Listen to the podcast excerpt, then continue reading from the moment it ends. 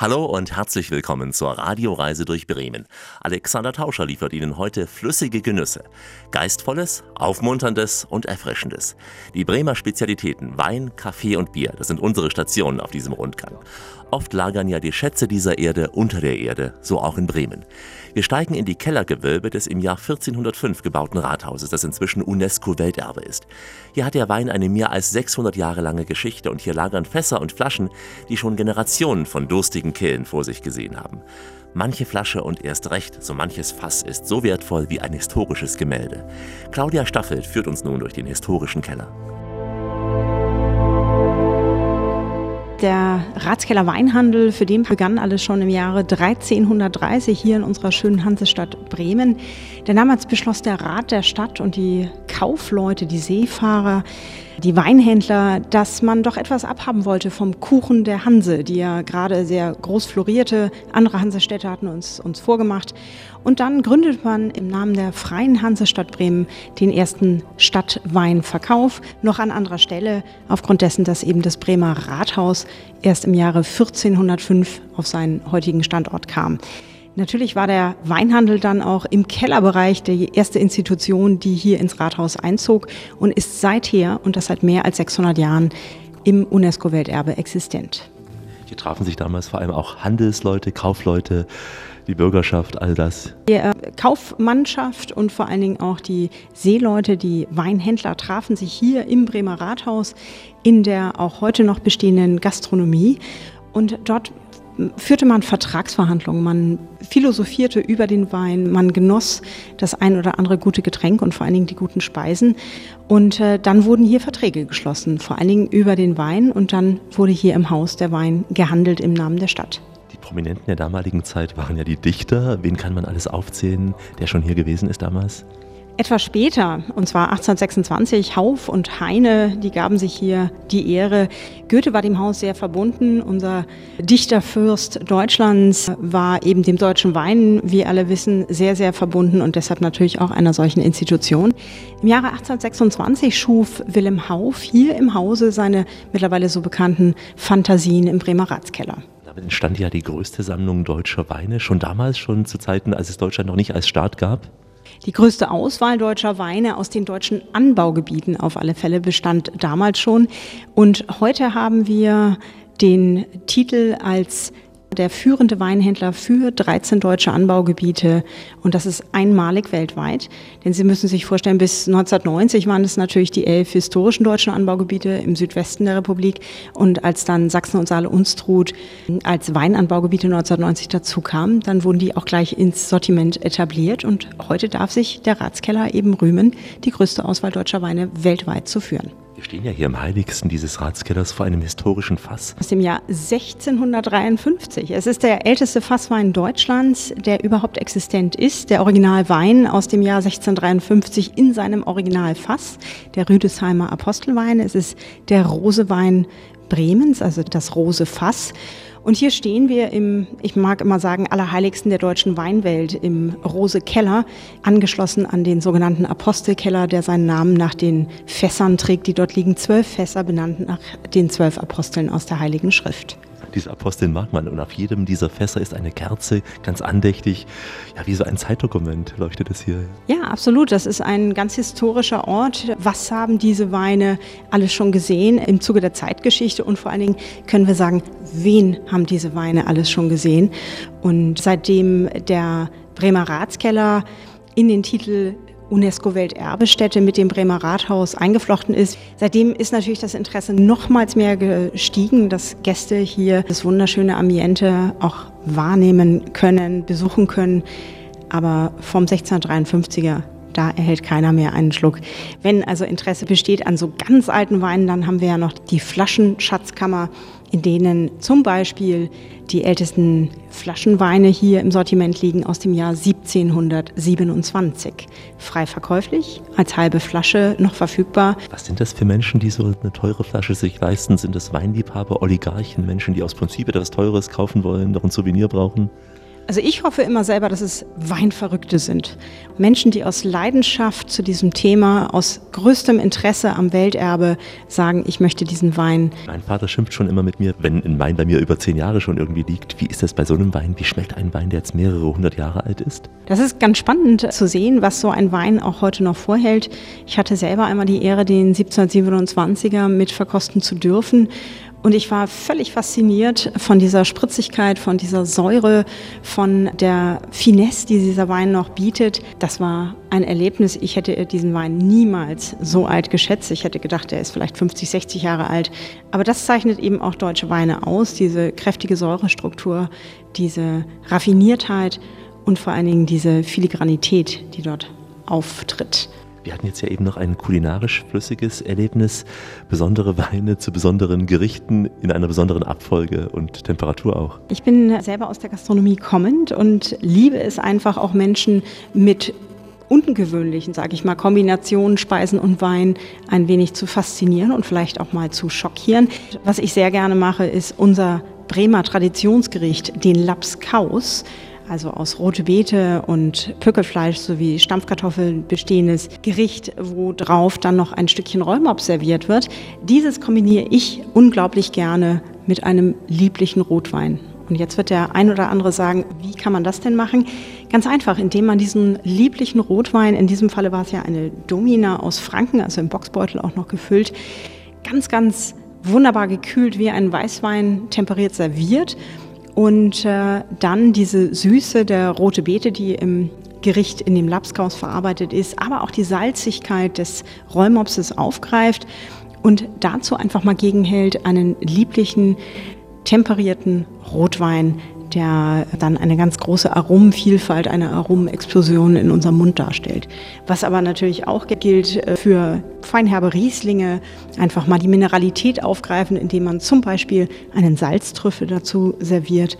Oder, und da bin ich ein ganz persönlicher Freund von geworden, von Aromenrebsorten oder Bouquetrebsorten wie Muscatella oder Gewürztraminer oder auch Scheureben. Und dann serviere ich dazu unter anderem Stadtmusikanten Fruchtgummitiere. Sie haben einen tollen Job, der im Prinzip Menschen glücklich macht, überrascht. Sie selbst trinken dann auch privat noch gern noch Wein? Absolut. Das ist genau mein Hobby. Ich habe irgendwann mein Hobby zum Beruf gemacht und das ist gute deutsche Gewächse zu kombinieren mit kulinarischen Köstlichkeiten, die wir eben in diesem Land auch haben. Viele bedeutende Menschen haben unter diesen Gewölben den edlen Rebensaft genossen. Schriftsteller, Politiker und sicher auch die eine oder andere Geistlichkeit. Heute zeigt Claudia Staffel gern Prominenten diese heiligen Räume. Präsidenten oder Schauspieler haben mit ihr schon so manchen guten Tropfen genossen. Sie müssen aber im Bremer Ratskeller nicht unbedingt teuren Wein trinken. Der Ratskeller ist eine traditionelle Gaststätte mit gutbürgerlicher Küche, seit einigen Jahren auch mit Bier. Fürs Bier reisen wir in der nächsten Station ins Osterfeuerbergviertel an der Theodorstraße. Mitten im Wohngebiet überrascht hier ein äußerst belebter und beliebter Platz, die Union Brauerei. Diese Geschichte reicht bis zum Beginn des 20. Jahrhunderts zurück, als Gastwirte hier diese Brauerei gründeten. Es gab etliche Auf und Ab, in den 60er Jahren sogar die Schließung des Betriebes. Doch nun ist sie wieder in Betrieb mit einem neuen Konzept, Craft Beer, ein Trend, der sich an vielen Orten in Europa erkennen lässt. Darüber sprach ich mit einem der jungen Braumeister, mit Christoph Herr, und wir öffnen gleich mal eine Flasche.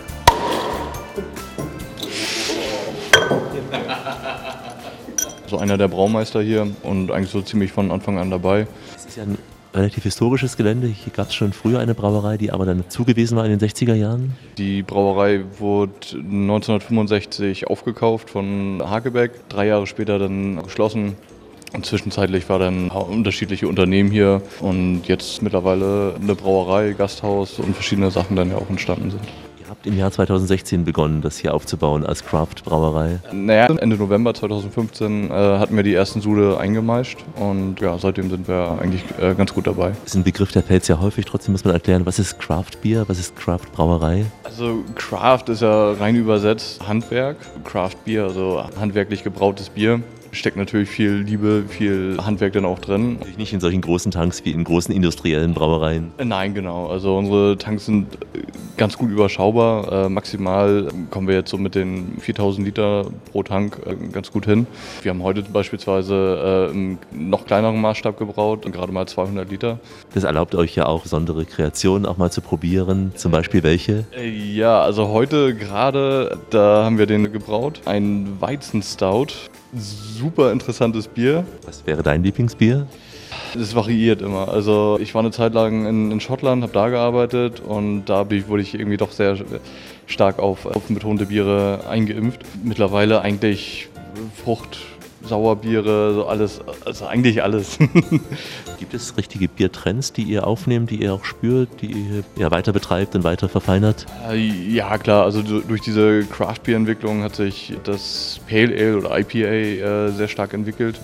Also sehr hopfenbetonte Biere, das machen wir natürlich auch, aber wir gucken natürlich auch, was, was uns auch selber irgendwo Spaß macht und brauen dann nicht nur nach Lust und Laune, aber auch irgendwo, was halt schmeckt. Und äh, wir müssen natürlich auch gucken, wie, wie es beim Kunden ankommt. Und ja, davon machen wir es natürlich auch abhängig.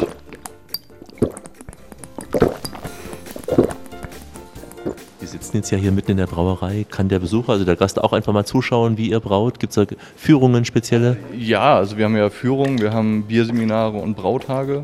Äh, bei der Führung, da werden die Gäste durch die Brauerei geführt. Später gibt es dann noch eine Verkostung. Bierseminare gehen nochmal weiter ins Detail äh, mit Food Pairing am Ende. Und Brautage, da sitzt man dann mit 15 Leuten, braut zusammen Bier auf der 200-Liter-Anlage und die bekommst dann sechs Wochen später dann auch abgefüllt in Flaschen und das ist dann eigentlich auch immer ein ganz, ganz lustiger Tag.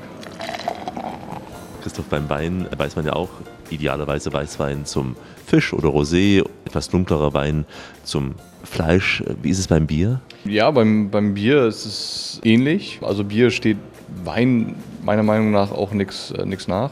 Beispielsweise hopfenbetonte Biere passen wunderbar mit irgendwelchen frischen äh, Currygerichten. Etwas schwerere Essen passen natürlich auch gut mit, mit schwereren Bieren. Irgendwelche dunkle, starke Bockbiere passen auch wunderbar zum Braten. Beim Dessert habe ich mich immer schwer getan. Gibt es da ein Bier, was passen würde zu einem süßen? Äh, es gibt äh, das sogenannte Bockbierstacheln. Ist auch an und für sich äh, schon, schon alleine ein wunderbares Dessert. Aber da wird ein, ein, ein Metallstab zum Glühen gebracht und dieser heiße Metallstab wird in das kalte Bier getaucht. Das ganze Bier schäumt auf, das Bier karamellisiert, der Schaum wird warm, das Bier ist noch kalt und das ist vom Geschmackserlebnis eigentlich fast schon fast besser als ein Dessert.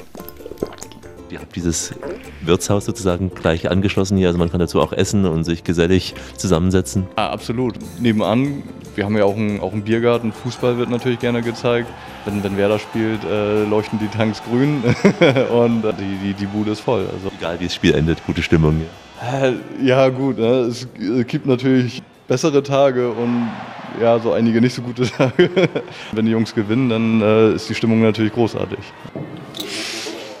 bist ja selbst auch Brauer, Braumeister inzwischen. Ist es schwer, Nachwuchs zu gewinnen in dieser Branche? Absolut nicht. Wir haben ja auch mittlerweile zwei Azubis, die sind auch von sich aus auf uns zugekommen. Das ist ja nicht nur das Bierbrauen da irgendwie ein großes Thema ist, sondern auch natürlich das Bier trinken. Klar, man sitzt natürlich an der Quelle. Ja, der Brauer sitzt an der Quelle. Nach Bier und Wein gibt es in unserem flüssigen Bremer Stadtrundgang als Dessert nun Kaffee. Ohne den Wienern zu nahe zu treten, muss man doch zugestehen, dass das erste Kaffeehaus im deutschsprachigen Raum 1673 in Bremen entstand, zehn Jahre vor den Wienern. Und vielleicht wäre die Kaffeehaustradition in Wien nicht ohne Bremen möglich gewesen. Denn als Handelsplatz war die Stadt an der Weser ein wichtiger Umschlagplatz. Von hier aus wurden die Bohnen nach ganz Mitteleuropa geliefert. Bremen war aber nicht nur Handelsplatz. Ende des 19. Jahrhunderts begann die Kaffeeherstellung. Johann Jakobs eröffnete damals eine Kaffeehandlung mit eigener Rösterei und Karl Ronning gründete eine Firma, die erstmals abgepackten Kaffee verkaufte. Ludwig Roselius entwickelte ein Verfahren, das den Koffein aus dem Kaffee nahm. Es entstand der bekannte Kaffeehag. Über diese Tradition sprach ich mit dem Röstmeister Christian Ritsche. Er betreibt im Bremer Holzhafen ein Café mit gläserner Kaffeerösterei und schäumt uns mal jetzt hier eine Tasse auf. Historisches Gebäude hier seit schon Anfang des 20. Jahrhunderts wird hier geröstet. Das ist das Ursprungsgebäude von Café Haag. Und Café Haag gegründet von Ludwig Roselius, dem Erbauer auch der Böttcherstraße. Also eine absolut berühmte Persönlichkeit hier. 1907 haben die hier angefangen, Kaffee zu rösten. Damals war Bremen wirklich die Kaffeehauptstadt Deutschlands, wenn nicht gar Mitte Europas. Naja, das äh, hören die Hamburger natürlich nicht so gerne. Also der meiste Kaffee, der entkoffiniert wurde und wird, wird hier in äh, Bremen entkoffiniert. Also weltweit hat das da Bedeutung. Und richtig ist auch, hier wird weitaus mehr Kaffee gelagert als in Hamburg. In Hamburg kommt wohl mehr Kaffee an, der aber sofort weiter transportiert wird. Wie viele Kaffeeröstereien gab es damals, Anfang des 20. Jahrhunderts hier in Bremen? Also alleine in Bremen gab es seit Anfang der 20er Jahre bis heute über 500 Kaffeeröstereien. Lag das nur daran, dass Bremen an der Weser liegt, damit nah an der Nordsee und es hier sozusagen der Frachtverkehr ist, der Frachthafen war? Naja, hier ist beim Entladen der Schiffe ab und zu mal ein Kaffeesack daneben gefallen. Der fiel offiziell natürlich immer ins Wasser, in Wirklichkeit niemals. Und Hafenarbeiter auf der ganzen Welt lernen am ersten Arbeitstag, im Hafen darf nichts rumliegen. Die sind dann da also hingelaufen, haben den Kaffee aufgehoben. Karstadt-Tüte gab es noch nicht. Die mussten den Kaffee in die Hosentaschen stecken.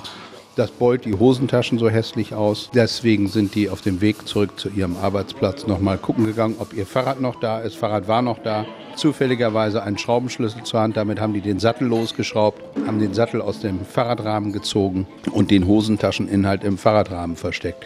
So sind die besser durchs Zolltor gekommen. Clever.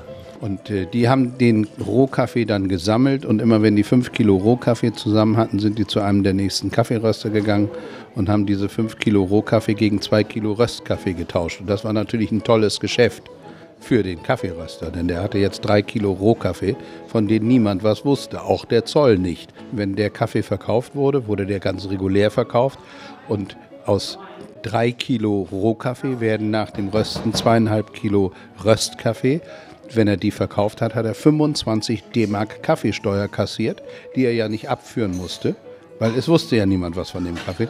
Und 25 D-Mark nach dem Zweiten Weltkrieg, das war richtig viel Geld. So viele Röstereien gibt es nicht mehr. Sie sind die älteste noch immer nach traditioneller Art röstende Kaffeerösterei. Was heißt das, traditionelle Art? Ja, wir, wir traditionellen Kaffeeröster, inzwischen gibt es ja wieder deutschlandweit annähernd 1000 Kaffeeröster. Äh, die traditionellen Kaffeeröster rösten den Kaffee in ungefähr 20 Minuten. Wir können gar nicht anders, wir haben die Technik gar nicht zur Verfügung. Die Industrie röstet den Kaffee in anderthalb bis zwei Minuten. Und das macht es natürlich auch im Preis bemerkbar. Natürlich, bei uns sind die Lohnkosten pro Kilo Kaffee deutlich höher, als das bei der industriellen Röstung sein kann. Schmeckt es der Autonormal-Kaffeetrinker, diesen Unterschied zwischen industriell hergestelltem und jetzt traditionell geröstetem Kaffee? Wir haben 2008 einen Marktanteil von 0,006 Prozent gehabt. Heute haben wir einen Marktanteil von 0,012 Prozent. Daran sieht man, dass immer mehr Leute das schmecken. Sonst würden sie nicht deutlich mehr Geld für Kaffee ausgeben. Sonst würde man auch nicht zu Ihnen kommen. Sie sind ja schon seit 2009 in diesem Areal hier.